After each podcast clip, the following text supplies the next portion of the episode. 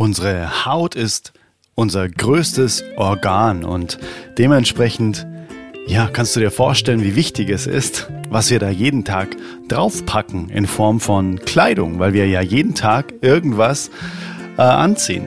Und ja, hier mal ein paar Fakten über die Bekleidungs- oder die Fashion-Industrie, um die es heute auch gehen soll, nämlich mit meinem Interviewgast. Wusstest du, dass die Textilindustrie mehr CO2 als der komplette Schiffs- und Flugverkehr zusammen produziert? Oder wusstest du, dass bei der Produktion eines konventionellen Baumwoll-T-Shirts doppelt bis vierfach des Gewichts des T-Shirts an Chemikalien eingesetzt werden? Und da sind wir wieder beim Thema von Anfang an oder vom Anfang was packen wir uns denn da bitte, wenn wir einfach so konventionelle T-Shirts irgendwie in so billig Discountern einfach auch kaufen oder in so normalen Läden, die man so kennt mit den zwei Buchstaben und dem Und dazwischen. Was wir uns da eigentlich antun, was wir da uns auf die Haut packen, ist eigentlich unfassbar krass. Oder 20 Prozent der weltweiten Wasserverschmutzung kann dem Färben und dem Behandeln von Textilien zugeordnet werden. Die Textil- Industrie ist die zweitschmutzigste der Welt direkt nach der Ölindustrie. Und genau über diese Missstände in der Fashion-Industrie, der sogenannten Fast-Fashion-Industrie, darüber rede ich heute mit einem, der quasi genau die Gegenbewegung gestartet hat mit seinem Fashion-Label Bleed, nämlich Slow Fashion. Wirklich bewusst gute Kollektionen zweimal im Jahr auf den Markt bringen und nicht, ja, wie es manche machen, ähm, von, den, von den großen Labels einfach über 10 oder 20 Kollektionen im Jahr, die kein Mensch dann auch braucht. Das heißt, da ist so ein Überangebot am Start. Und auch, ja, wir reden auch darüber, warum das ganz simple weiße Bio-Baumwoll-Shirt von Bleed auch schon mal in der Vogue war. Und wir reden über noch ganz, ganz viel mehr. Und ja, freu dich drauf auf das Interview heute mit dem Gründer von Bleed Clothing, Michael Spitzbart. Ganz, ganz viel Spaß dabei und wir hören uns am Ende des Interviews nochmal. Wir haben es übrigens im Allgäu oder ich glaube, es war sogar Österreich, im Rahmen von einem Fotoshooting, bei dem ich auch teilnehmen durfte, an einem Bach aufgenommen bei Sonnenschein. Also du hörst hinterher oder du hörst im Hintergrund auch eben die Wassergeräusche. Ganz viel Spaß. Let's go, Intro. Hey Mother Nature, you're so wonderful. You're full of wonders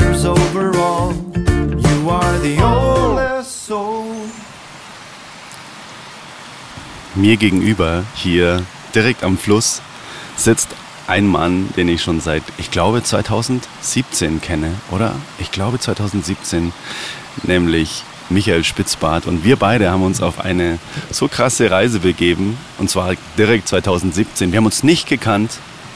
Wir sind einfach gemeinsam in seinen VW-Bus gestiegen und sind zu einem Fotoshooting nach Kroatien gefahren. Und zwar zu einem Fotoshooting für mein absolutes Lieblings-Herzens-Fashion-Label. Kannst du mir auch gerne noch korrigieren, ob es wirklich auch Fashion-Label heißt, nämlich Bleeds und wie die Reise begonnen hat und wie du, Michael, ich kann gar nicht Michael sagen, dann wäre ich komplett verrückt. Für mich heißt er einfach nur Spitzi. Ähm, ja, lass doch einfach mal kurz ein paar Worte hier in dieses Mikro fließen, wie du dich beschreiben würdest, so ganz klassisch. Okay, Party, Ah, servus Michael, was machst du so? in zwei Sätzen, vermute ich. Genau. Oder vielleicht in fünf. Ähm, zwei reichen wahrscheinlich eher nicht. Ähm, ja, genau. Ich bin der Michael oder auch Spitzi, wie mich die meisten tatsächlich immer noch nennen, ähm, wie ich seit meiner Skateboard-Zeit äh, ja, aus den 90er Jahren eigentlich immer noch heiße. Ähm, habe äh, ursprünglich äh, Textildesign studiert und ähm, bin dann so eigentlich in der Mode- und ja, Bekleidungsbranche gelandet. Und habe dann, ja, nach dem Studium 2016 war das äh, erstmals so zwei Jahre in die ja, normale, konventionelle Industrie reingeschnuppert, ähm, hauptsächlich im Outdoor-Bereich auch, also sehr viel für Bergsport-Brands mhm. ähm, ja, in Österreich und auch im süddeutschen Raum. Und äh, ja, musste mit Erschrecken dann feststellen in diesen zwei Jahren, also es hat tatsächlich nur zwei Jahre gedauert, die ich in der konventionellen Branche ausgehalten habe, dass da ziemlich viel schief geht ähm, in puncto ja, soziales Leid und äh, ja auch ökologisches äh, Leid ähm, und habe dann auch für mich beschlossen, okay, äh, wir wollen Klamotten für den Sport draußen machen und richten alles damit kaputt. Das kann, äh, kann eigentlich nicht angehen. Mhm. Also da beißt sich die Katze im Schwanz. Wir mhm. müssen das anders machen und dann ist eigentlich so der Gedanke zu der Marke Bleed geboren gewesen. Und so ging es dann eigentlich mit großen Schritten dann voran. Ähm, ich habe vorhin 2016 gesagt, ich war 2006 natürlich mit dem Studium fertig, muss mich nochmal kurz, kurz korrigieren und habe dann äh, tatsächlich 2008 schon die, äh, die Company gegründet. Wow, okay. Und Bleed, fragen mich auch immer ganz viele, warum Bleed? Ja, Bleed ist natürlich äh, schon ein etwas äh, progressiver Name auf jeden mhm. Fall. Äh, das war mir aber von Anfang an bewusst und das war auch der Plan. Ähm, ich finde, äh, dass man sehr, sehr viele in der grünen Szene diese ja, Green irgendwas äh, Brands, Markennamen einfach hat, die immer so diesen direkten Ökostempel haben. Und das wollte ich eigentlich vermeiden. Also ähm, bei uns geht es ja auch schon viel um Coolness und Lifestyle. Mhm. Und ähm, ich wollte nicht direkt irgendwas mit Green und äh, alles ist äh, super und so weiter. Ne? Das ist es nämlich leider nicht. Und mhm. bei uns geht es wirklich um den ausblutenden Planeten. Und wir wollen was gegen dieses Ausbluten tun. Und deswegen haben wir uns eher einen progressiven Namen gegeben, sozusagen als Wake-up-Call. Mhm. We bleed for nature ist euer Claim, glaube ich. Gell? Genau, das ist er. Lass uns doch mal eintauchen in diese ganze Geschichte. Warum oder welche Stellschrauben es denn überhaupt gibt, dass nur, ich sag mal nur in Anführungszeichen, dass wir Menschen fancy, geile Klamotten tragen können. Warum denn überhaupt unser Planet anfängt zu bluten deshalb? Und was es denn da auch für, ich sag mal, Stellschrauben gibt, es besser zu machen, wie du das machst? Ich werde es nie vergessen, wo du mir eben dann auf unserem Weg zum ersten Fotoshooting erzählt hast, dass du dich im Studium schon dafür entschlossen hast, dass du den Weg gehen wirst, wo dann alle gesagt haben, okay, alles klar, Spitzi, was hast du genommen? Auf jeden Fall zu viel von dem Zeug, weil das wird niemals funktionieren. Und ich war auch dabei in Berlin auf der Fashion Week, wo dann eben dann quasi auch die großen Brands zu dir kommen, weil du einfach dann schon Pionierarbeit leistest, weil du schon so lange daran arbeitest, dass man eben nachhaltig produzierte Mode durchaus geil produzieren kann, so dass es Spaß macht, die zu tragen, dass es funktional ist vor allem auch, dass man damit rausgehen kann, dass es dann eben auch so eine Kreislaufdynamik annimmt. Aber lass uns da mal reintauchen, was das überhaupt bedeutet, alles diese ganzen ähm, Ideologien und auch diese, diese Visionen, die du verfolgst? Ja, also das sind natürlich jetzt viele Fragen auf Stimmt. einmal eigentlich. da weiß ich gar nicht genau, wo ich jetzt direkt anfangen soll. Soll ich, ich dir helfen? Äh, etwas bitte. Ja. Lass uns mal direkt vorne anfangen, ähm, warum du denn dich schon im Studium dafür, dafür entschieden hast, ja. wie du denn überhaupt dazu gekommen bist, gesagt hast, hey, okay, also eigentlich geht es nur so. Also man muss natürlich sagen, ich hatte nie so wie viele meiner Mitstudentinnen den, äh, den Drang, mich selbstständig zu machen. Also, ah. ich, ich, also für mich war Selbstständigkeit, dadurch, dass auch meine Großeltern aus der Selbstständigkeit kamen, und ich das auch als Kind immer wieder gesehen habe, wie wenig die eigentlich Zeit hatten mhm. für die Familie und so weiter, war das für mich immer so, so ein mahnendes Beispiel. Mhm. Ähm, und es war schon, also ich wusste, welches Commitment äh, man eingehen muss äh, um das Ding zum Erfolg zu bringen. Und das war schon eigentlich eher so, dass ich während des Studiums gesagt habe, das ist für mich kein, kein adäquates Modell. Aber mhm. eigentlich war es klar, dass ich dahin muss. Mhm. Ähm, also gerade wenn ich was verändern möchte mhm. und wenn ich ähm, ja, in der Modebranche, die damals schon komplett versaut war, äh, irgendein positives Statement reinsetzen mhm. möchte, dass ich das selber in die Hand nehmen muss. Also ich habe das mhm. ja auch versucht damals mit anderen Marken, also mhm. habe versucht Sportmarken grüner zu machen mhm. äh, in Form von äh, ja, Auftra Auftragsarbeit im Designbereich, was ich für die gemacht habe. Habe damals auch schon versucht, diesen nachhaltigen Gedanken immer mit ein, äh, einfließen zu lassen mhm. und habe aber auch versucht, auf der anderen Seite habe ich auch Aufträge für Biomarken gemacht, damals schon, ähm, die aber halt vom Styling her waren die halt sehr, sehr altbacken. Also nichts für mich damals als äh, noch Skateboarder. Mhm. War das einfach nicht stylisch genug. Also ich wäre mit sowas halt einfach nicht rumgelaufen. Mhm. Und das hat beides nicht funktioniert und dann war halt die Marktlücke eigentlich vollkommen äh, auf den Tisch gelegen. Mhm. Und äh, ab dann war eigentlich der Moment, okay, drauf mhm. und machen. Verstehe. Was heißt denn versaut? in dem Fall.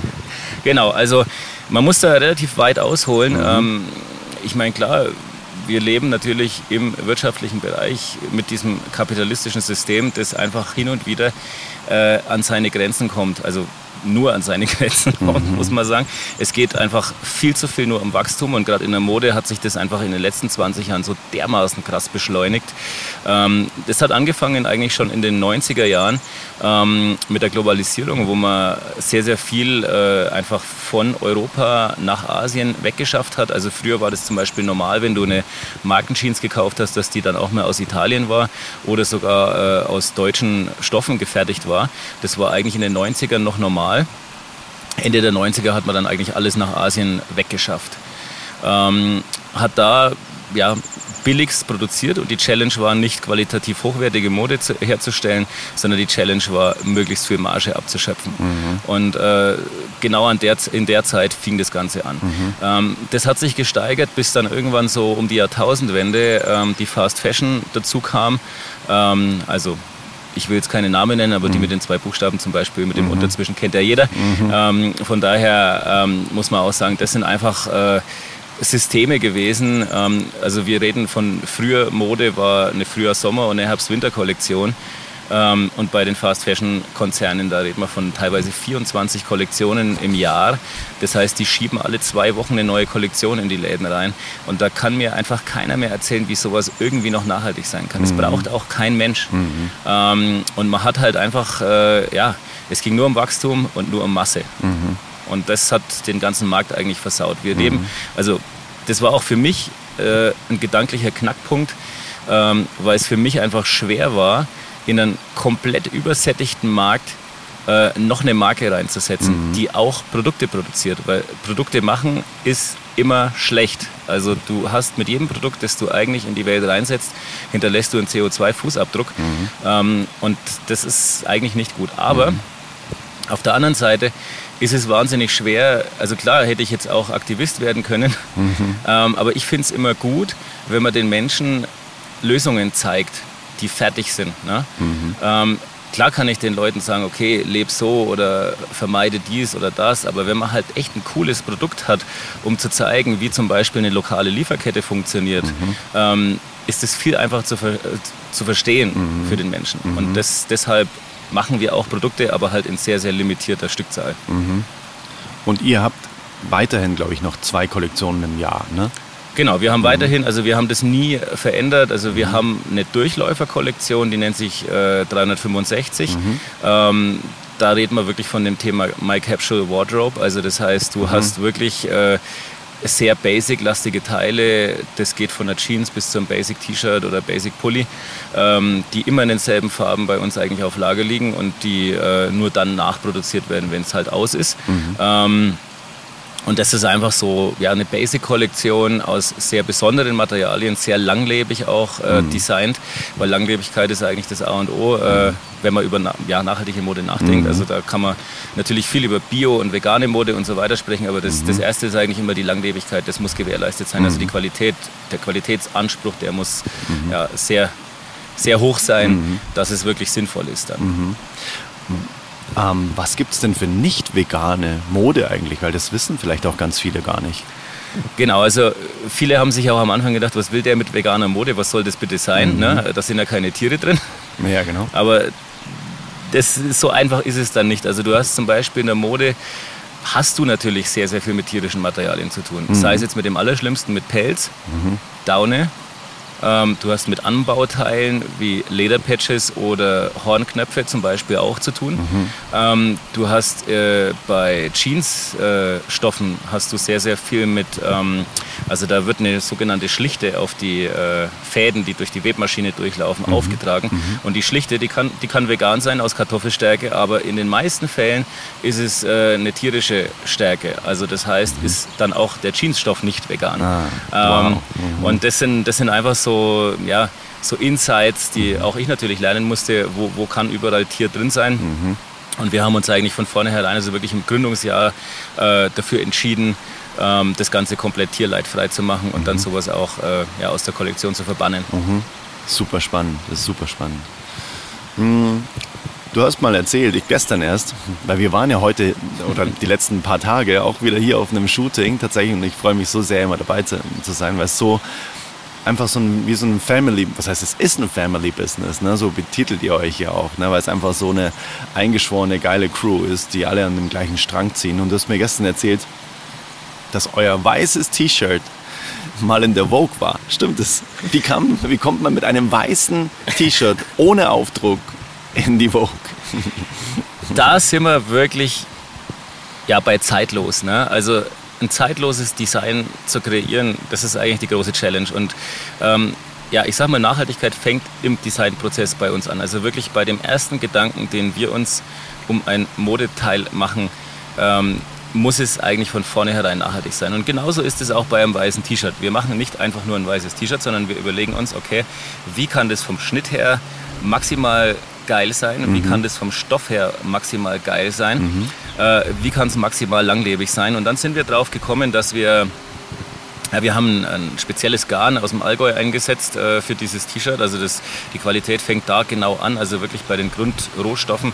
Was setzt man für eine Bio-Baumwolle dafür ein? Es gibt halt auch, ja, ich sag mal keine minderwertigen, aber sagen wir mal etwas schlechtere, da sind die Fasern dann einfach kürzer mhm. und das Garn ist qualitativ etwas schlechter. Mhm. Das neigt dann dazu, wenn man das öfters mal wäscht, dass es dieses Pilling, also diese Knötchenbildung ja, ja. gibt. Ähm, sowas wirst du bei unserem T-Shirt nicht finden. Also ich glaube, mein, mein ältestes weißes T-Shirt von Bleed in meinem Schrank ist so alt wie die Firma.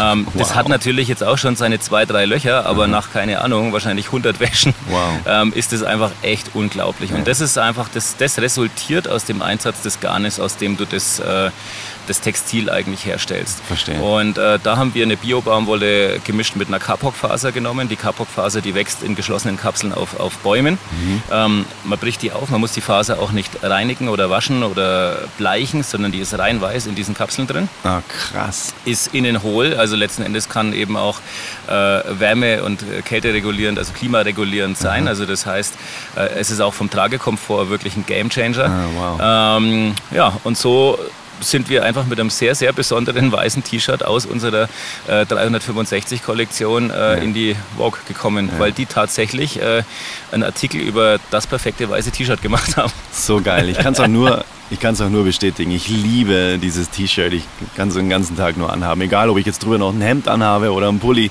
oder auch nur das T-Shirt. Ich liebe es so sehr. Es ist so geil. Ähm, lass uns mal ganz kurz abbiegen, was mich am meisten fasziniert hat, auch ähm, als ich mich dann auch bei euch mal auch am Stand aufgehalten habe zum Beispiel, und wir haben ja auch schon unzählige Gespräche geführt, ist dieses Verwenden von eben dieser Kreislaufdynamik, ne? wie ihr quasi auch an die Stoffe rankommt, wie die produziert werden. Vielleicht ist es eine gute Idee, dass du uns einfach mal mit in so einen Produktionsprozess mit reinnimmst, wie du das noch auswählst, die Stoffe und so weiter. Wenn du jetzt sagst, hey, du möchtest jetzt eine nachhaltige Outdoor-Jacke, die wasserabweisend auch noch ist und so weiter, die sich wärmereguliert. Wie gehst du daran, dass du dann auch den passenden Stoff findest und dass der, dass der Stoff auch aus einem Material ist, was eben dann so kreislauffähig ist. Nimm uns da mal mit rein, weil das fand ich persönlich mega, mega spannend. Also ich kann es tatsächlich mal am Beispiel der Funktionsjacke machen, weil es einfach ein sehr, sehr komplexes Produkt ist. Ähm, da hast du die funktionalen Aspekte, die da einfach fast das meiste Gewicht haben. Mhm. Dann hast du die, äh, den Style an sich. Und du hast natürlich die nachhaltigen Aspekte, wo man dann einfach sagt, okay, was muss der Stoff können, dass er dann kreislauffähig ist, dass man den wiederverwerten kann und, und, und. Und dass er natürlich auch möglichst langlebig ist. Mhm. Ähm, und bei einer Funktionsjacke ist es so, ähm, man muss sich den Ist-Zustand auf dem Markt anschauen, was es, was es im Moment auf dem Markt so gibt ähm, und was das Zeug kann. Dann nimmst du dir eine Jacke, die ist meistens, ist das eine Dreilagenjacke oder eine Zweilagenjacke, die ja oftmals aus Mischgewebe hergestellt ist. Das ist Polyester mit Polyamid auch gern mal. Ähm, die Membran ist dann vielleicht sogar noch Polyurethan, die dann da drauf geklebt wird, auch mit Klebstoffen, die letzten Endes auch vielleicht nicht in dieses Konstrukt passen, sondern ja, du hast dann letzten Endes vier verschiedene ja, synthetische Materialien in so einem Stoff drin, mhm. nur dem Stoff. Mhm. Ähm, und da fängt es eigentlich schon an, dass Kreislauffähigkeit nicht mehr vorhanden ist. Dann redet man ja von einer Wasserabweisung, das heißt, du brauchst eine Beschichtung noch oben drauf. Ähm, da gibt es leider Gottes dieses, äh, ja, diese Chemie, nennt sie es eine Fluorchemie im Endeffekt. Äh, damit wird dieser Lotusblüteneffekt, das heißt, dass das Wasser mhm. abhält, äh, äh generiert. Ähm, kurz nennt sich das PFC, PFCs und PFOAs. Das sind so die schlimmsten Sachen, die man eigentlich überhaupt auf Outdoor-Textilien äh, geben kann. Ähm, mittlerweile hat man sehr, sehr viel darüber gelernt. Das wusste man vor zehn Jahren noch nicht. Jetzt weiß man es aber eigentlich auch schon seit mindestens acht Jahren, ähm, wie giftig das es wirklich ist, äh, das Zeug. Und man hat sogar festgestellt, dass in äh, Outdoor- und Sportläden, ähm, wo einfach viele dieser Jacken drin hängen, das Verkaufspersonal extreme Probleme bekommen wird, weil letzten Endes reichert sich das sogar in der Raumluft an Alter, Alter. und du atmest es ein. Also okay, da, sind wir, da sind wir schon wirklich sehr weit und wow. man hat, äh, ich glaube, das war von Greenpeace ähm, ein Artikel, die haben auf entlegensten Gletschern dieser Welt diese äh, Chemikalien nachweisen können. Und da das man-made ist, heißt es, dass das definitiv von uns Menschen eingetragen wurde in die wow. Natur. Und da sind wir bei einfach einem, einem riesengroßen Problem, das auch gelöst werden muss. Mittlerweile ist man so weit, dass das in manchen Ländern auch verboten wird, ähm, dieses Material. Aber es ist natürlich exorbitant viel in den letzten 20 Jahren in Outdoor-Bekleidung oder auf Outdoor-Bekleidung zum Einsatz gekommen. Und es gibt halt, man muss sagen, es gibt halt wirklich Alternativen und die gibt es auch seit über zehn Jahren, mhm. ähm, um diesen gleichen Effekt zu haben. Und äh, man hat früher oder die Industrie hat früher immer gesagt, okay, die Wasserabweisung oder der Effekt reicht nicht, gerade für Extremsportler, die jetzt wirklich im, was weiß ich, im Himalaya unterwegs sind. Mhm. Aber man hat mittlerweile auch Leute ohne diese Chemie äh, auf die Berge geschickt und auch äh, im Speziellen ähm, einen Sportler auf Mount Everest geschickt, der auch gesagt hat, es geht auch ohne diese Chemikalien. Ne? Also du brauchst es nicht. Und für den, na, oftmals werden ja Outdoorjacken wirklich nur im urbanen Bereich angezogen. Da, da, fährt man mal irgendwie auf dem Fahrrad zum Bäcker oder sowas. Und dafür brauchst du es definitiv nicht. Und das ist einfach wirklich grundsätzlich, also das, da ist ganz, ganz viel Mist steckt da drin, mhm. den man erstmal beiseite schaffen muss. Man muss natürlich dann auch bei der Auswahl der Stoffe und so weiter lange, lange suchen, ähm, bis man die richtigen Partner gefunden hat, die einem dieses Material so bieten können. Also mhm. wir setzen für unsere Funktionsjacken 100% recyceltes Polyester ein mhm. in allen drei Lagen. Also das heißt, es geht von der, von der Außenschicht dann über die Membran, die in der Mitte ist, ähm, die für diesen Klimaaustausch und so weiter mhm. zuständig ist und auch für die Wasserdichtigkeit. Mhm. Äh, und auch das Futter ist aus dem gleichen Material. Äh, selbst die Reißverschlüsse äh, machen wir aus Polyester mittlerweile, weil wir dann die Möglichkeit haben, die Jacke zu recyceln, ohne die Reißverschlüsse rauszunehmen. Also ja. das ist so, äh, es ist halt, man muss es halt sehr ganzheitlich denken. Mhm. In der Produktentwicklung des Designs für uns ein ganzheitliches System. Mhm. Genau. Mega. Aber was für eine absurde Idee eigentlich, ne, wenn man es mal so sieht man möchte ja raus in die Natur und möchte natürlich da irgendwie kuschelig mhm. eingepackt sein und geht dann quasi mit so einer Chemiebombe dann in die Natur und sagt, haha, hier ist es aber so schön. Ne? Eigentlich ist es schon unglaublich, auf was für Ideen die Menschen dann am Ende kommen, um damit einfach auch Geld zu verdienen. Ne? Um das geht es ja. Das ist so krass einfach, es ist nicht zu glauben. Und vor allem, was mich jetzt noch interessiert, ähm, ist, boah, krass, guck mal ganz kurz, Alter Falter, wir sitzen hier gerade an dem Berg und einfach nur Paraglider, die, die sich gerade da runterfallen lassen. Siehst du es da oben? Ja, brutal. Lass da, lass da auch mal mitmachen. wir müssen jetzt hier an dieser Stelle abbrechen. ja, mega geil. Ähm, was mich interessiert ist, warum kommt man denn überhaupt die, auf die Idee, das Ganze nicht von vornherein naturbasiert anzugehen, wenn es denn überhaupt möglich ist und wenn man es nicht braucht, sondern dass man sagt, okay, man macht das Ganze auf chemikalischer Basis. Ich meine, es geht ja nicht nur in Anführungszeichen darum, dass man dann das Zeug in der Natur lässt, sondern die Haut ist unser größtes Organ, was wir uns dann da drauf packen, mhm. auch an, wenn wir uns ein T-Shirt kaufen für 4,99 anstatt was hast du gesagt, was euer weißes T-Shirt kostet? Lass uns da auch nochmal drauf eingehen, wie denn überhaupt das zustande kommt, warum es dann so viel kostet. Ja, das, genau. Ja. Wir sind bei unserem T-Shirt bei 39 Euro, ja, aber genau. es ist wirklich auch eine, eine, ganz andere Story, wie du das herkriegst und so weiter. Ja. Und ich meine, klar, wenn du dir jetzt ein T-Shirt für 5,99 kaufst, das wäschst du zweimal, dann verziehen sich die Nähte und das Ding ist einfach fast nicht mehr tragbar. Also ja. das, ist, das ist was, was... Zu kurz gedacht einfach. Ja, ne? es ist viel zu kurz gedacht. Und ich meine, dass, dass Mode überhaupt ein Wegwerfartikel geworden ja, ist, ja. Das, das wollen wir auch nicht. Also das ist, äh, bei uns ist einfach der, der Drive, bei uns auch im Design schon, dass wir jedes Teil äh, zu einem Lieblingsstück machen wollen. Also ja, wir so wollen geil. wirklich diesen Lieblingsteilcharakter in jedes Teil reinsetzen. Deswegen fuchsen mhm. wir uns, egal in welches Teil, ob das Socken sind oder eine Beanie oder ein T-Shirt oder eine Jeans, fuchsen wir uns so weit rein, dass es halt wirklich ganz speziell wird. Mhm. Und eben auch, also ich bin ja als Textildesigner weniger im Schnitt zu Hause, sondern wirklich sehr, sehr viel in der Textilentwicklung mhm. und äh, fuchse mich halt sehr, sehr viel auch in die Stoffentwicklung mit rein mhm. und schaue halt, was kann man da besser machen, dass mhm. der Tragekomfort besser wird, dass das Textil weicher wird, dass es länger hält, dass es kein Pilling bekommt und und und. Mhm. Ja, so gut. Also das kann ich nur bestätigen, das mit dem Lieblingsteil, das ist bei mir ganz genauso.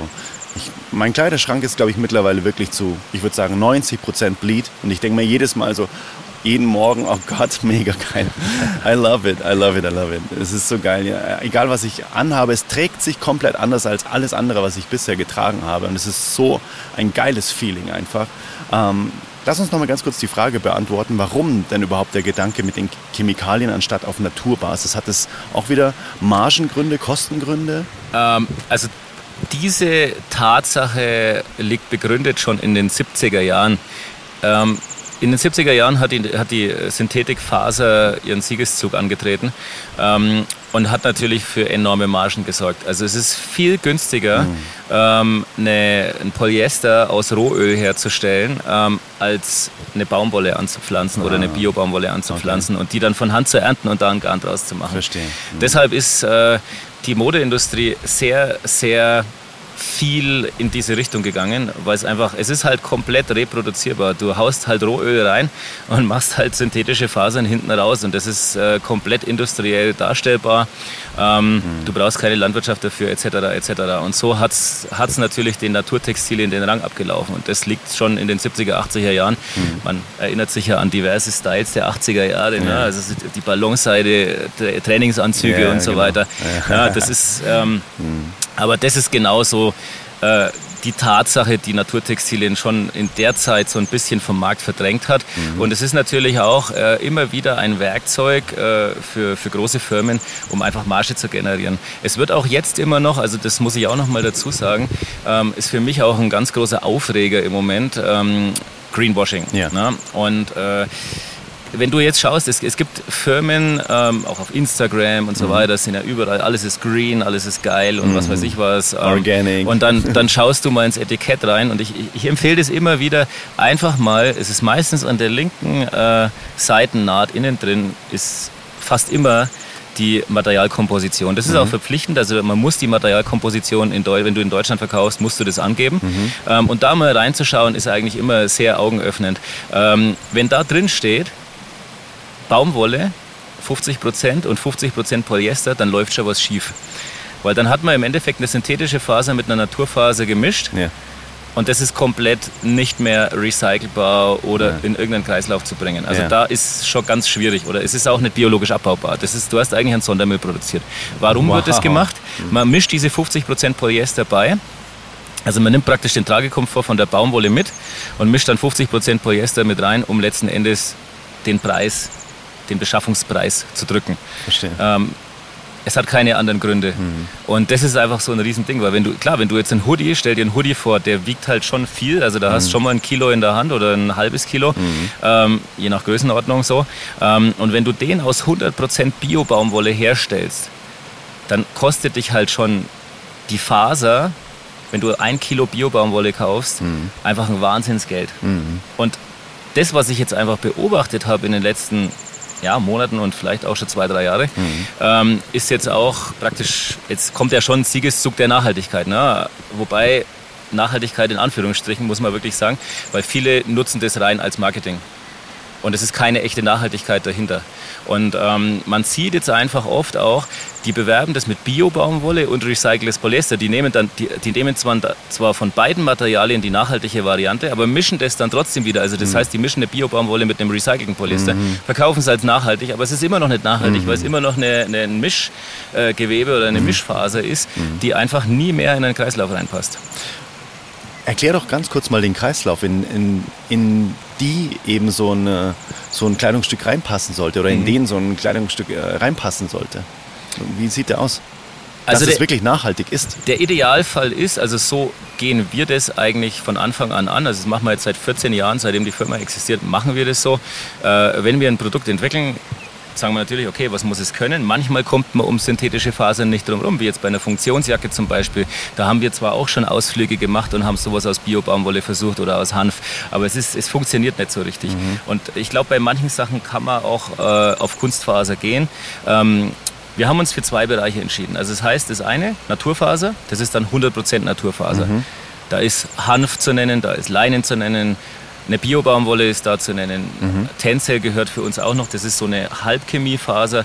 Ähm, kennen vielleicht viele. Ähm, die meisten schreiben ja, Textilien aus Holz oder aus Eukalyptus. So einfach ist es dann nicht. Man nimmt die Zellulose, ist vielleicht also ein bisschen ähnlich wie die Papierherstellung. Es wird mhm. aus der Zellulose ein Brei gemacht.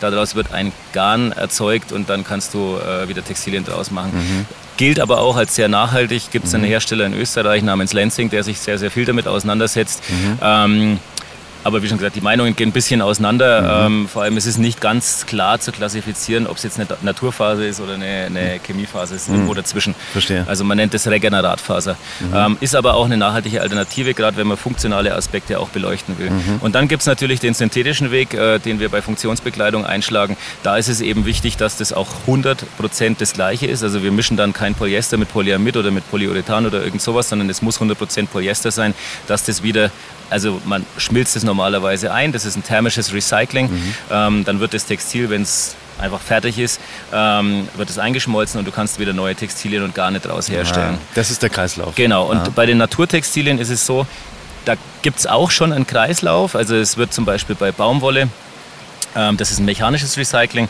Da wird die Faser rausgerissen, mehr oder weniger. Also das Textil wird komplett zerrissen.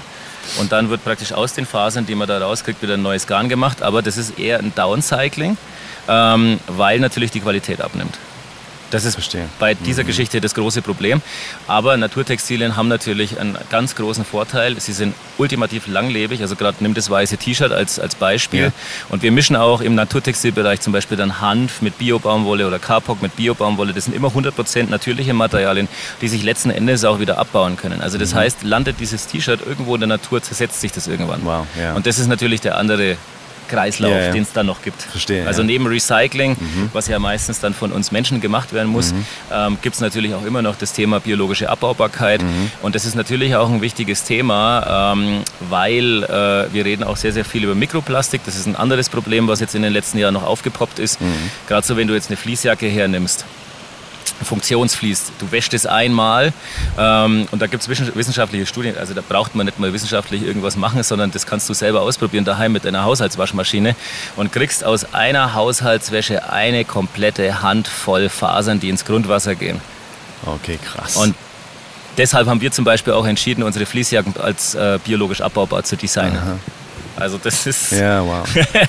ja, es sind einfach, es kommen immer wieder neue Problemstellungen, aber das mhm. ist genau auch der Punkt, wo es mich immer wieder drivet, weil mhm. Mode einfach nur aus Stylegründen herzustellen, ich glaube, da, da hätte es mir nach drei Jahren schon gelangweilt, dass ich mhm. aufgehört hätte. Ja. Und äh, du hast immer wieder eine neue Challenge. Du ja. musst dich immer wieder in neue Problemstellungen reinfuchsen und musst Lösungsansätze äh, äh, dafür finden. Und ja. das ist das, was mich immer wieder seit 14 Jahren einfach antreibt. Das ist so gut. Das ist so gut. Und deine Unternehmensgeschichte ist ja auch so krass einfach, wenn man da mal zurückgeht, wie du angefangen hast. Und du hast ja auch gemeint, so, hey, am Anfang hey, das war echt schwer. Es war niemals irgendwie Zuckerschlecken, ähm, dann wirklich dabei zu bleiben. Und jetzt bist du mitunter Pionier einfach. Die Leute fragen dich, hey, sag mal, wir haben da von euch äh, die Bademode gesehen, äh, die aus teilweise recycelten äh, Fischernetzen oder sowas hergestellt wurde, dass da wieder neuer Garn gesponnen wurde. Hey, wie geht das? Wie habt ihr das gemacht und so weiter? Jetzt fragen dann irgendwann die Big Player dich. Aber du hast auch gemeint, die Anfangsjahre, die drei Jahre waren echt bitter schwer. Möchtest du da einfach mal aus Motivationsgründen, wie es krass es sich rentiert, wenn man wirklich, wie du sagst, wenn man so einen Drive hat, wenn man ein großes Warum hat, dass es sich einfach rentiert, einfach für seinen Traum, für seine Vision einfach am Ball zu bleiben und einfach zu sagen, nee, es ist alternativlos, ich ziehe das Ding durch. Und wenn ich irgendwann hier dann vom Fluss weggetrieben werde, ist mir egal, ich werde trotzdem einfach jetzt dranbleiben. Fertig, Wiedersehen. Ja, Da starten wir dann gleich mal im Jahr 2008, äh, 9 sowas. Also da war die Firmengründungszeit. Ähm, und zwar habe ich einfach mal ins Blaue angefangen. Also ich habe, äh, wie schon gesagt, nicht den, den Wunsch gehabt, nachhaltig, äh, äh nachhaltig schon, aber äh, selbstständig, selbstständig, zu werden. Ja. Ähm, und habe dann einfach mal mich hingesetzt, habe eine Kollektion ins Blaue designt, wie die möglichst nachhaltig ausschauen könnte und habe mich auf blöd bei der ISPO in München für den Brand New Award beworben. Das ist so ein Startup Award, den die Messe anbietet und ich habe mir einfach mal gedacht, okay, stell dieses Konzept mal dahin, schau mal, ob das irgendwie Interessenten findet oder irgendwelche mhm. Leute, die das ja, begeistern kann. Mhm. Ähm, und wenn die das annehmen, dann kann man mal schauen, wie die nächsten Schritte sind. Das war erstmal so der Startschuss. Mhm. Das haben wir dann gemacht oder habe ich dann im Alleingang damals gemacht. Ich hatte damals keine Co-Founder oder irgendwas, also ich war komplett allein. Ähm, du hast alleine am Stand gestanden? Da nicht mehr. Also ich, also ich hatte Freunde, die mir damals geholfen Ach, haben. Also es waren noch keine Angestellten oder so. Ja, okay. Also es waren wirklich Freunde, die mir damals geholfen haben. Family Business. Da, genau, Family Business, die sich damit hingestellt haben. Mein Vater, meine Eltern auch ganz, ganz viel mit äh, supportend auch äh, äh, am Start, auch immer noch tatsächlich. Ja. Also nach 14 Jahren auch immer noch ja. äh, mit helfender Hand äh, immer am Start. Es, ist, es ist auch das, wie es nur funktionieren kann. Genau, und dann äh, war das damals so, dass wir diesen Brand New Award von der ISPO bekommen haben und dann zwei Jahre Messestand auf der ISPO bekommen haben, ah. um uns wirklich auszuprobieren. Und Aha. damals, muss man ja sagen, war das Business noch komplett anders in der Mode. Also es gab kein Social Media in der Form, wie es das jetzt gibt.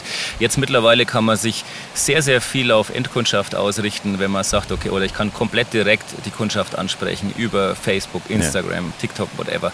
Ähm, oder Podcasts. Ne? ähm, und das ist einfach so eine Sache. Also jetzt könnten wir das direkt vertreiben. Damals war das nicht so einfach. Ja. Damals hat man einfach diese Direktkanäle, die hatten damals noch gefehlt. Und deswegen haben wir das über einen klassischen Einzelhandel versucht äh, zu platzieren auf mhm. einer Messe. Also du stellst dich auf eine Messe, hast deinen Katalog, hast deine Musterkollektion da, die Händler kommen her, schauen sich das an. Dann gefällt es ihnen oder es gefällt ihnen nicht.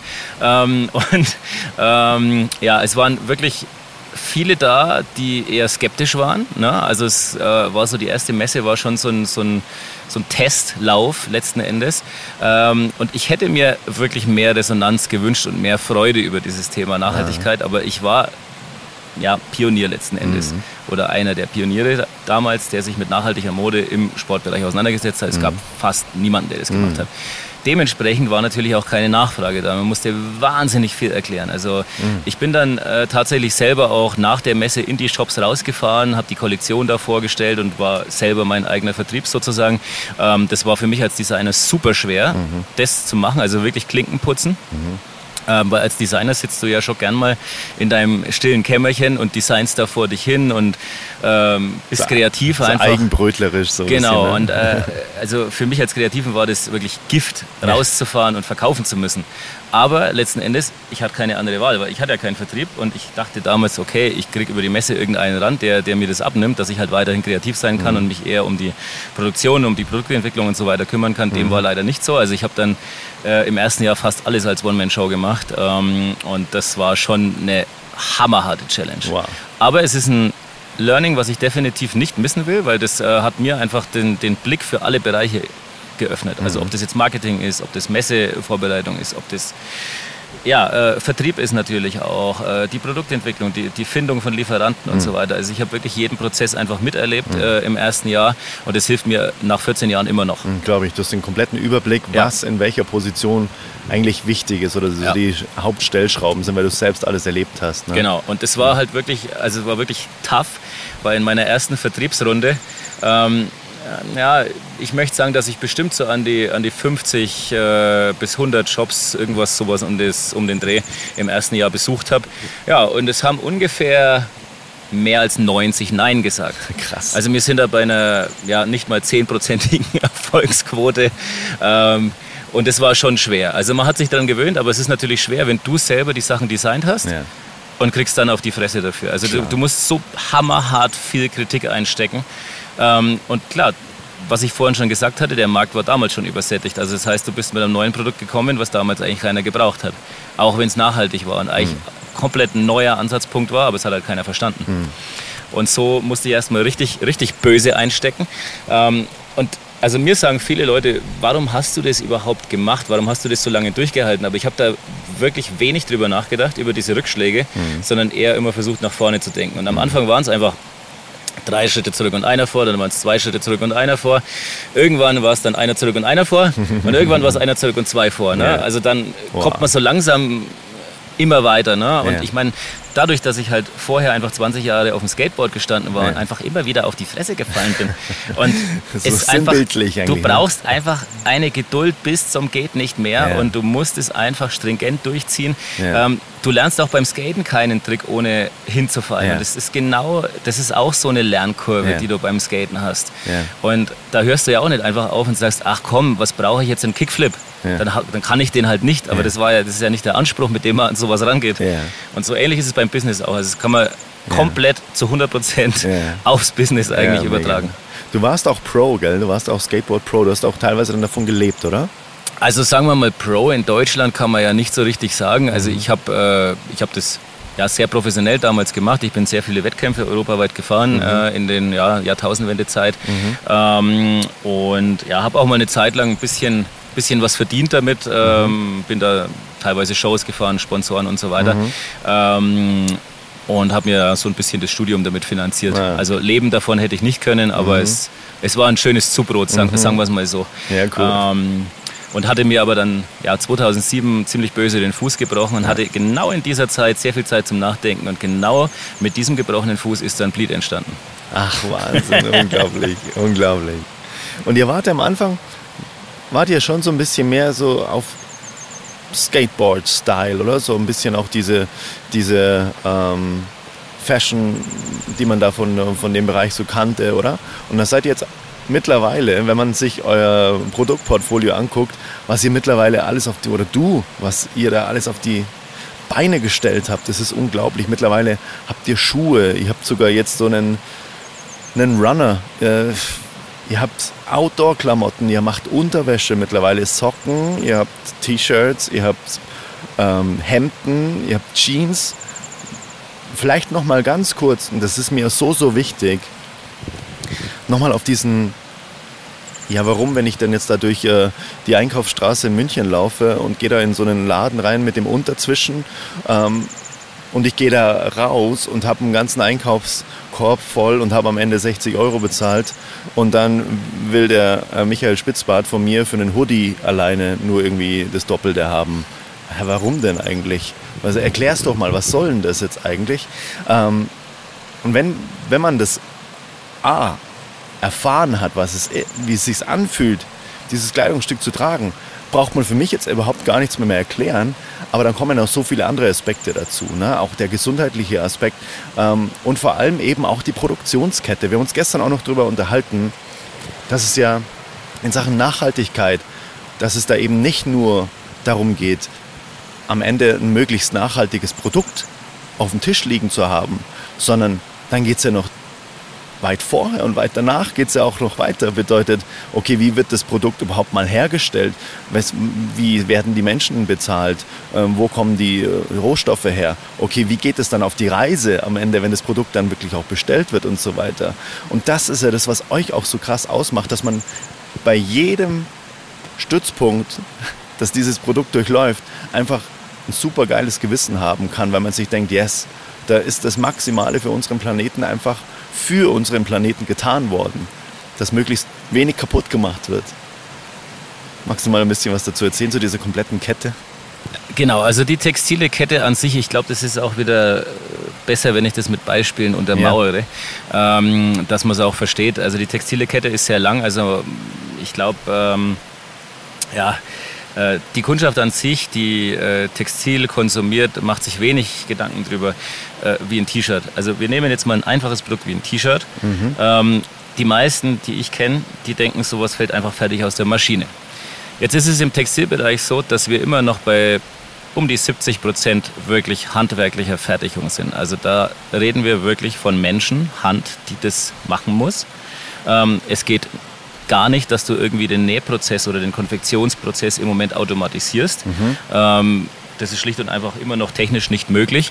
Ähm, das heißt, du brauchst, um Textilien herzustellen, um Mode herzustellen, immer viele Menschen.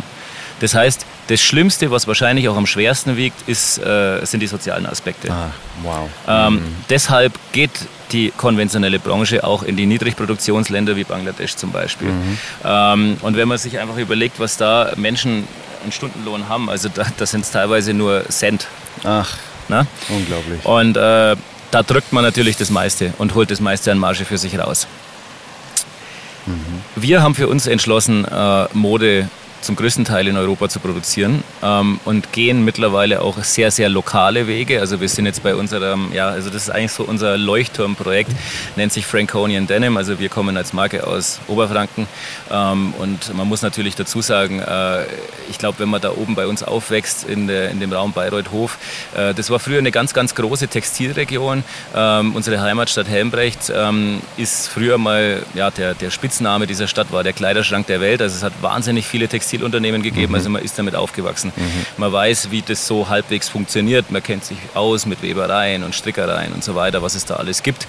Ähm, in den 90ern ist auch da sehr, sehr viel dann verschwunden und ähm, man hat einfach lokal nichts mehr so einfach herstellen können, mhm. weil einfach sehr, sehr viel verschwunden ist an, an, an produzierenden Betrieben. Mhm.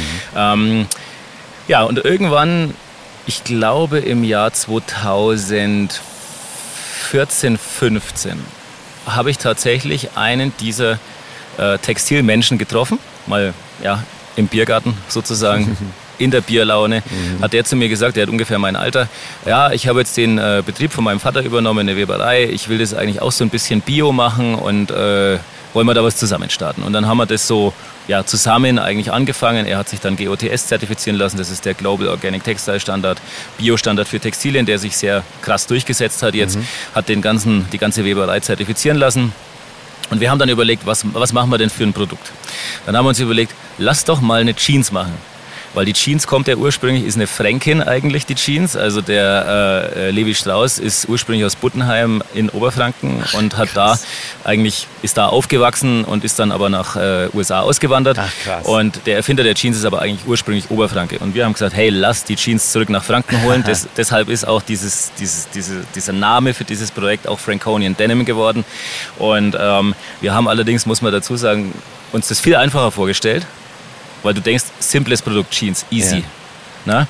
Und dann fängst du an, dann webst du den Stoff. Das hat ungefähr zwei Jahre gedauert, bis der Stoff, ja, funktioniert hat, dass er sich nicht in alle Richtungen verzogen hat, dass die Farbe gepasst hat und so weiter. Ne? Also wir haben da sehr viel rumprobieren müssen und es ging natürlich immer darum, jeden Produktionsschritt, also ob das die Färberei ist, die Wäscherei, also wirklich jeden Produktionsschritt in Deutschland zu haben und aber auch zertifiziert, biozertifiziert. Und leider hat Deutschland als Produktionsland da ein bisschen geschlafen, zum Beispiel die Portugiesen und auch in der Türkei zum Beispiel. Mhm. Ähm, hat man da schon viel früher diesen, diesen, diesen Bio- oder Nachhaltigkeitsaspekt erkannt und hat einfach Firmen durchzertifiziert. Äh, bei uns war das einfach noch nicht so der Fall. Also das heißt, das war immer so, da hat immer wieder ein Stück vom Puzzle dann gefehlt, weil ja, mh, hm, jetzt wollen wir die Kette für die Webmaschine schlichten und es gibt keinen gottszertifizierten Schlichter. Mist, mhm. wie machen wir das? Da musste man warten, bis einer sich Gott zertifizieren lassen hat mhm. und dann ist wieder ein Jahr ins Land gegangen. Also am mhm. Ende hat die Jeans dann fünf, sechs Jahre gedauert, wow. bis wir sie bringen konnten. Wow. Ähm, und dann auch noch einen Konfektionsbetrieb zu finden, ähm, der das Ding dann zusammennähen kann in Deutschland, das war auch sehr, sehr schwierig. Den haben wir auch tatsächlich nicht in Franken gefunden, sondern im Emsland in Norddeutschland. Mhm. Aber zumindest ist es made in Germany. Mhm. Also der Stoff und, und das alles andere ist praktisch fränkisch und ähm, mussten praktisch eine norddeutsch-fränkische Zusammenarbeit finden. Aber das ist für mich auch ja, alltäglich, weil meine Frau auch aus Norddeutschland, aus dem Emsland kommt. Also von daher sind auch die Produktionsbesuche immer ganz easy. Ja, cool. Ähm, genau, und man muss sehen, also wie wir dann auch das, das Projekt durchkalkuliert haben, haben wir gesehen, okay, wir haben 40 Euro allein Personalkosten, die in dieser einen Hose stecken. Wow. 40 Euro pro Hose verdienen nur Menschen. Also da haben wir noch keinen Kopf, Knopf gekauft, da haben wir noch keinen Reißverschluss gekauft, da haben wir noch keinen Stoff gekauft. Und so kann man dann ungefähr mal wow. sehen, ja. was der Unterschied zwischen Fast Fashion und gelebter Slow Fashion ist. Ja. Das, ja. was wir da machen, ist gelebte Slow Fashion. Vor allem das Pro Projekt Franconian Denim. Wow. Ähm, warum Denim nochmal genau? Ähm, ja, Denim ist eigentlich der, der, der ja, Name für einen Jeansstoff. Äh, das kommt eigentlich aus Frankreich, aus der Stadt Nîmes. Mhm. Und früher sind äh, Jeansstoffe aus Europa sehr gerne auch mal in Niem hergestellt mhm. worden. Und dann hat man aus Niem, heißt dann Denim. Ah, und dann klar. ist Denim draus geworden irgendwann. Ah, okay. Das ist der Background. Cool. Also gerne einfach mal auf die, auf die Webseite mal gucken und einfach mal diese Hose angucken. Ich liebe sie so sehr. Sie ist echt so toll. Ähm, lass uns eine letzte Abbiegung nehmen, bevor ich dir dann nochmal ähm, die Abschlussfragen stelle, die ich immer in meinem Podcast stelle. eine Sache würde ich gerne nochmal besprechen und zwar dieses Greenwashing. Weil das ist ja gerade auch jetzt super, super krass aktuell, dass gerade im Moment auch Influencer online Kooperationen beenden, weil einfach immer mehr durch diese Digitalisierung ans Tageslicht kommt, was denn da für Schindluder auch getrieben wird. Ne? Und dann ist es natürlich auch so, dass Firmen wie ihr, die wirklich gucken und richtig, richtig viel auch Geld investieren und auch auf Margen verzichten, das muss man einfach auch mal so sagen, ne? um wirklich auch auf Spur zu bleiben, um wirklich green zu bleiben, organic zu bleiben. Gibt es denn für den Endverbraucher irgendeine fucking Möglichkeit, das wirklich für sich zu überprüfen?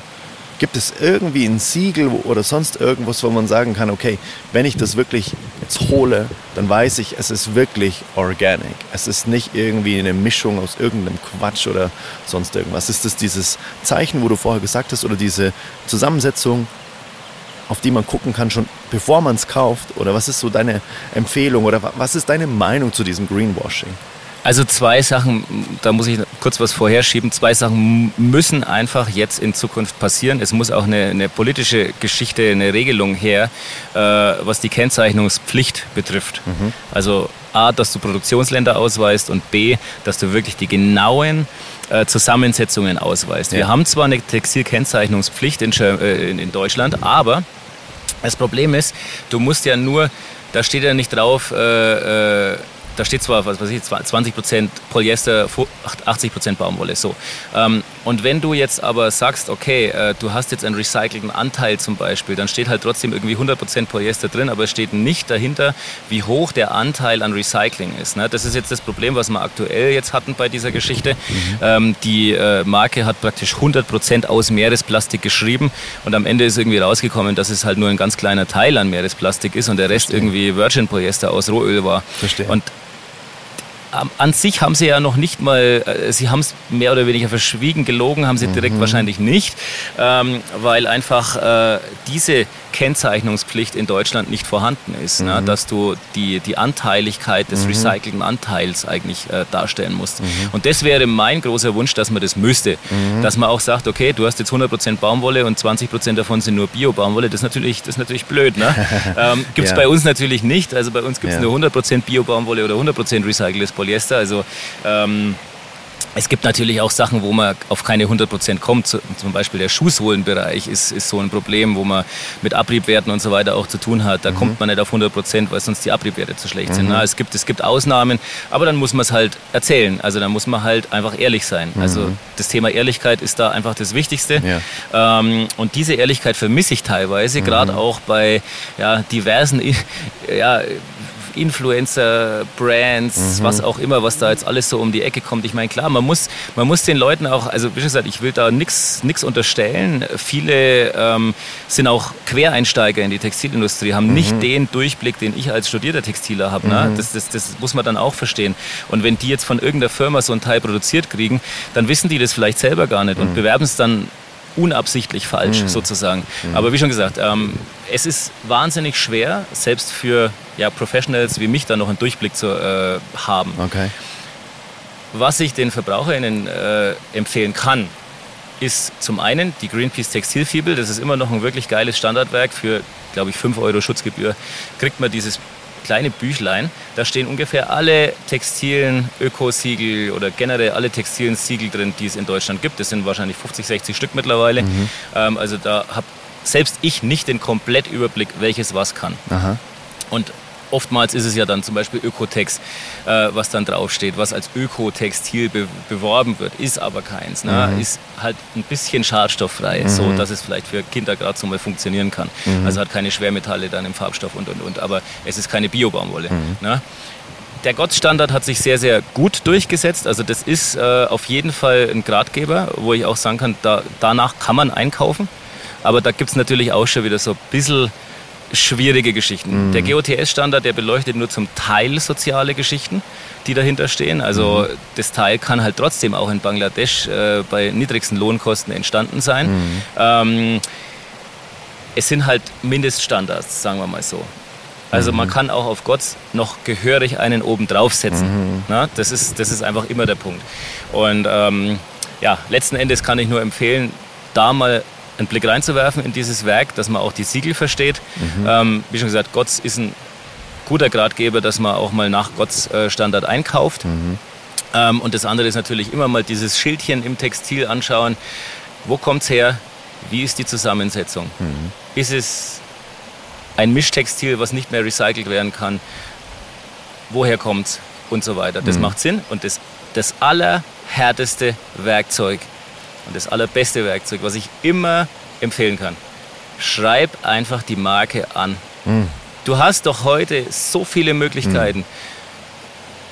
Die Social Media Geschichten sind, du kannst jede Marke direkt anschreiben ja. und du siehst sofort, aufgrund der Antwort, die da kommt, ja. wenn denn eine kommt, ob wirklich Ernsthaftigkeit und Ehrlichkeit dahinter ist. Ne? Mhm. Das ist, also da brauchst du noch gar kein Schildchen im Textil anschauen. Schreib die Marke an und du siehst, wie fundiert die Aussage ist, die da kommt. Mhm. Und dann weißt du, hey, gebe ich denen mein Geld oder lass ich's. Ja, wow, guter Tipp. Mega geil. Wow, ganz, ganz, ganz wertvoller und sehr, sehr kraftvoller Einblick in diese Textilbranche und ich krieg's ja durch dich so krass mit und bei mir war die Reise auch so, okay, äh, vegetarisch, okay, vegan, okay, ähm, was kann man denn noch alles in seinem Leben verändern, um der Natur möglichst wenig zu schaden. Irgendwann kam ich eben auf Klamotten und so weiter und das ist echt unglaublich. Ich bin so dankbar, dass wir uns kennenlernen durften. Das ist so bereichernd. Und ich würde dir jetzt gerne noch zwei Abschlussfragen stellen. Gerne. Die erste Abschlussfrage ist, wenn du jetzt hier einfach mit dem Finger schnipsen könntest und es ist von jetzt auf dann auf der ganzen Welt eine Sache anders, die du bestimmen kannst, was wäre das? Geld abschaffen. Ah. Ja, lustig. Ja, es ist krass, dass du das sagst, weil die Antwort kam schon ein paar Mal tatsächlich. Erzähl mal warum. Ja, also ich, äh, also wir haben ja einen, einen Claim auch für uns irgendwann mal geprägt. Also gerade bei dem äh, Franconian Denim Thema, das hieß Back to Tante Emma. Ähm, früher so die Tante Emma Läden, sagen wir mal auch so vor 50, 60 Jahren, da hat der Konsum komplett anders funktioniert. Ne? Mhm. Und man hat viel lokal hergebracht aus ja, umliegender Landwirtschaft und so weiter. Und es gab so in jede Kleinstadt war früher, also auch wenn man 100 Jahre zurückgeht, hat so ein Schmied gehabt, äh, halt Leute, die irgendwelches handwerkliches Können hatten und äh, es war ein ja, eher florierender Tauschhandel. Da hat man halt auch mal, keine Ahnung, ein paar Hufeisen gegen äh, einen Sack Kartoffeln getauscht. Ja. Ne? Und äh, es hat wohl äh, in diesen Zeiten auch gut funktioniert. Ne? Und das Problem ist natürlich das kapitalistische System, was wir mittlerweile herangezüchtet haben, was einfach sich äh, in eine Richtung verselbstständigt hat, ähm, wo man einfach sagen muss, es killt uns Menschen und es killt den Planeten. Und das, mhm. ist, das ist für mich der große Knackpunkt. Also wir müssten eigentlich alle viel, viel ursprünglicher denken wieder und uns ja, auch auf unser handwerkliches Können wieder mehr äh, besinnen, was mhm. eigentlich in dieser digitalen Welt immer mehr komplett verloren geht. Ne? Mhm. Und das ist für mich ein ganz großer Knackpunkt, der sich ändern müsste. Okay. Wow. Geil. Zweite Frage. Es ist immer so ein bisschen plakativ, so beschreibe deinen perfekten Tag, aber was ich damit meine mit dieser Frage ist, so dieses, dieses Gefühl oder dieses, ähm, allumspannende Gefühl. Ja, die möchte hier nicht weg, diese kleine Biene. Was das ist. Die will beim Podcast mitmachen. Schau mal einer an. Ähm, wenn du dir überlegst, du stehst in der Früh auf und hast dann quasi so ein anhaltendes Gefühl, dein Lieblingsgefühl über den Tag hinweg. Wie würde das Gefühl für dich sein und was wären das für Aktionen am Tag, wo du sagst, boah, da gehe ich abends ins Bett und ich weiß, ich habe so viel gemacht, um dieses Gefühl zu befüttern. Und der Tag war einfach so geil jetzt. Vielen Dank für diesen Tag. Wie sieht, wie sieht es bei dem Michael Spitzbart aus? Ja, jetzt äh, sind wir wieder bei dem Thema Wunschdenken und Wirklichkeit, Realität. Meistens ist es ja dann doch nicht ganz so, wie man sich das dann eigentlich vorstellt. Der ideale Tag ist für mich natürlich äh, rein arbeitstechnisch eher kreativ ausgeprägt. Ähm, also das heißt, ähm, ich arbeite wirklich an neuen Schweinereien auf gut Deutsch, die, äh, die äh, uns weiterführen, die auch wirklich nachhaltige ähm, Möglichkeiten und Lösungsansätze zeigen, die vielleicht so auf dem Markt noch nicht vorhanden sind. Also da äh, arbeite ich immer ganz gern dran. Ähm, und ähm, ja, kreatives Arbeiten ist natürlich bei dem Druck des Tagesgeschäfts, den man so hat. Und na, ich bin auch immer noch in vielen Bereichen, also nicht nur im kreativen Bereich tätig ähm, und muss mich auch mit ja, unliebsamen Geschichten auseinandersetzen, wie zum Beispiel Geld. Ähm, und Fotoshootings organisieren. Genau, äh, wobei Fotoshootings, das ist jetzt hier schon fast Idealzustand, muss man, muss man sagen.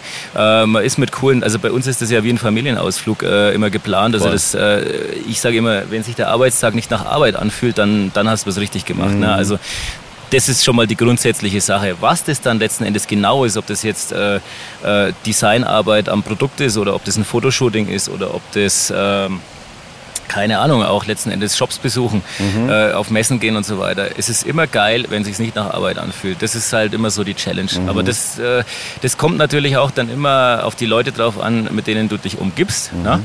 Und wenn das coole Menschen sind und da kann ich definitiv dafür sprechen, dass alle Leute, die bei uns arbeiten und mit denen wir uns umgeben, ähm, dass die alle cool sind und dass die mhm. alle irgendwie unseren Mindset leben und dass es einfach unglaublich viel Spaß macht, mhm. mit den Leuten unterwegs zu sein. Mhm. Und ich glaube, damit macht man schon mal ganz viel. Was man dann mit den Leuten anstellt, ist, ist am Ende schon wurscht. Ne? Mhm. Ne? Klar, Ergebnis ist natürlich auch cool, wenn was Geiles dabei rauskommt, mhm. aber meistens ist es ja so, wenn du so viel positive Vibes in was reinsteckst ja. und alle, alle beteiligten Menschen da äh, die gleichen positiven Vibes reinstecken, dann kann nur ein geiles Ergebnis rauskommen Ohne am Ende. Ja? Also es ist, ja. Mhm. Und so, so passt es dann, glaube ich, auch. Das mhm. ist so mein Statement. Okay coole Menschen ähm, mit dem gleichen Mindset und dann ein geiles Ergebnis hinten raus, dann hat es gepasst. Und einmal auf dem Berg gewesen, oder? Ja, äh, die sportliche Komponente, ja, die muss, die muss auch immer wieder bei Bleed mit einfließen. Deswegen haben wir jetzt auch unsere Fotoshootings haben wir jetzt so ein bisschen geteilt. Ein Teil schießen wir im Studio ab, das ist dann eher so die Fleißarbeit und dann kommen noch drei Tage Outdoor-Shooting obendrauf, wo es dann wirklich auch mal mit dem Mountainbike losgeht mhm. oder im Winter mit dem Splitboard oder äh, wandern, was auch immer. Also wir versuchen natürlich auch ja, diesen Lifestyle wirklich selbst zu verkörpern ja. und dann macht das Ganze noch zehnmal mehr, mehr Spaß. Geil. Und dieses Gefühl, ist es so diese, dieses Gefühl von Selbstwirksamkeit, von Euphorie, von, wie würdest du das beschreiben, so dieses, dein Lieblingsgefühl, das du so hast, das sich einfach auch treibt, wenn du merkst, das hast du jetzt gerade im Moment, da bist du in diesem State. Ja, ja, es ist, es ist schon, also ich weiß jetzt genau, wenn wir heute jetzt die Heimreise antreten, dann habe ich dieses Feeling. Ich könnte, ich, ich könnte jetzt nicht genau benennen, was es ist, ähm, aber es ist eine innere Grundzufriedenheit. Mega. Ja, geil. Ja, perfekt. Super schöne Antwort. Großartig. Und ich liebe es auch mit dir einfach in der Natur dann über Gott und die Welt zu sprechen. Eigentlich im Prinzip alles, was wir jetzt hier so besprochen haben, haben wir auch schon zu Genüge immer mal wieder so in, äh, in coolen Ausflugssituationen besprochen. Das ist echt cool das Ganze jetzt mal so für die Ewigkeit konserviert zu haben. Und was sind denn so die Lieblingseinfallstore in die Welt von Bleed? Was sind denn so die, die, ähm, die Lieblingskanäle, ähm, wo man einfach mal gucken kann, wo man schnell einen Überblick bekommt, was ihr macht, wie ihr, wie ihr ausseht, wie, ihr, wie die Produkte aussehen, wie, wie sich Bleed anfühlt? Ja, ich meine, gut, natürlich der Klassiker, unser ja, Online-Shop bzw. Mhm. Website. Ähm, wir haben da auch einen Blog mittlerweile mit drauf. Äh, mhm. Da kann man, also unser Blog ist auch nicht normal. Da geht es sehr, sehr viel äh, um ja, dieses Drumherum, also was einen nachhaltigen Lifestyle einfach ausmacht. Ja. Und äh wir haben da auch äh, Interviews mit Menschen, die, die einfach so ein bisschen out of the box denken, die nicht den normalen Weg für ihr Leben genommen haben, sondern die einfach einen anderen Weg genommen haben und trotzdem damit erfolgreich sind. Ja. Und äh, da kann man sehr, sehr viel Information ziehen. Und natürlich auch auf Instagram sind wir mhm. sehr, sehr aktiv, äh, machen sehr, sehr viel Instagram live. Mhm. Da sieht man auch mal das Designteam, wie es äh, die Kollektionen, jedes einzelne Teil vorstellt, was, was man sich auch bei der Entwicklung dieses Teils dann gedacht hat. Also man ja. kriegt da einen sehr, sehr tiefen Einblick. Mega. Also das halte ich für eine sehr, sehr sinnvolle Geschichte. Mhm. Und wer uns in echt besuchen will, also wir haben auch einen Concept Store, äh, den wir an unserem Standort in Helmbrechts betreiben. Also auch da äh, stationäres Shopping ist ja immer noch ein ganz spezielles Erlebnis Voll. in diesen digitalen Zeiten. Voll. Vor allem euer Shop ist so schön. Also wir werden alles auf jeden Fall in den Show Notes verlinken. bleed-clothing.com dann auch das gleiche auf Instagram und euer Shop auf jeden Fall. Immer eine Reise wert. So, so geil. Vielen Dank für die Zeit. Danke für den äh, geilen Spot hier in der Sonne. Es war echt mir ein ganz großes Vergnügen. Und guckt jetzt einfach mal auf die Webseite direkt und stöbert mal durch. Und äh, ihr werdet mit Sicherheit auch infiziert sein, so wie ich es auch schon seit Jahren bin. I love it. Danke, dass es euch gibt. Mega. So schön. Danke, Spitzi. Danke für die Einladung, Adrian. Yep. Yes! da sind wir wieder zurück vom Bach, direkt ins Podcast-Studio.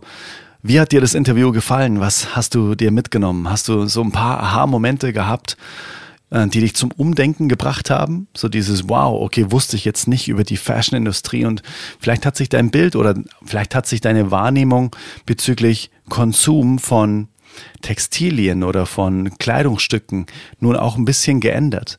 Guck einfach mal auf bleed-clothing.com und schau dich mal ein bisschen um im Store. Ich kann dir nur sagen, es fühlt sich alles so, so gut auf der Haut an, was äh, Michael mit seiner Firma da produziert. Es ist so eine Wohltat, das in seinem Kleiderschrank hängen zu haben und davon auch wirklich nur ja, eben die Lieblingsstücke. Es fühlt sich jedes Kleidungsstück an wie ein Lieblingsstück und es ist so, so schön einfach, dass es so eine Firma wie Bleed gibt.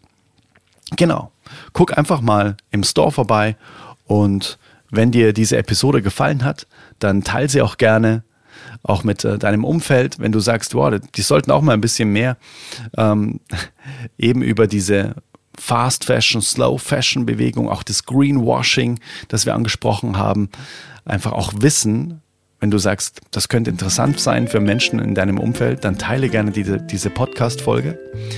Und wenn du ein bisschen einen Energieausgleich geben möchtest, dann kannst du auch super gerne diese Podcast-Folge oder vielmehr den Podcast bewerten auf äh, Apple Podcast und auf Spotify, wenn du möchtest dann gib gerne eine 5-Sterne-Bewertung als Energieausgleich für die Impulse hier in dem Podcast. Und schreib mir auch gerne, wenn du möchtest, auf Instagram unter den Beitrag dann auch dein Feedback zu der Folge. Würde mich freuen, von dir zu lesen. Und dann würde ich sagen, hören wir uns in der nächsten Folge wieder. Und ich hoffe, du hast dir eben viel aus diesem Interview mit Michael Spitzbart von Bleed Clothing mitgenommen. Und freue mich, wenn wir uns das nächste Mal wieder hören im Oldest Soul Podcast. Bis dahin nur das aller, allerbeste für dich. Let it grow, let it flow. Dein Adrian. ciao, ciao. Hey Mother Nature. You're full of wonders overall. You are the oldest soul.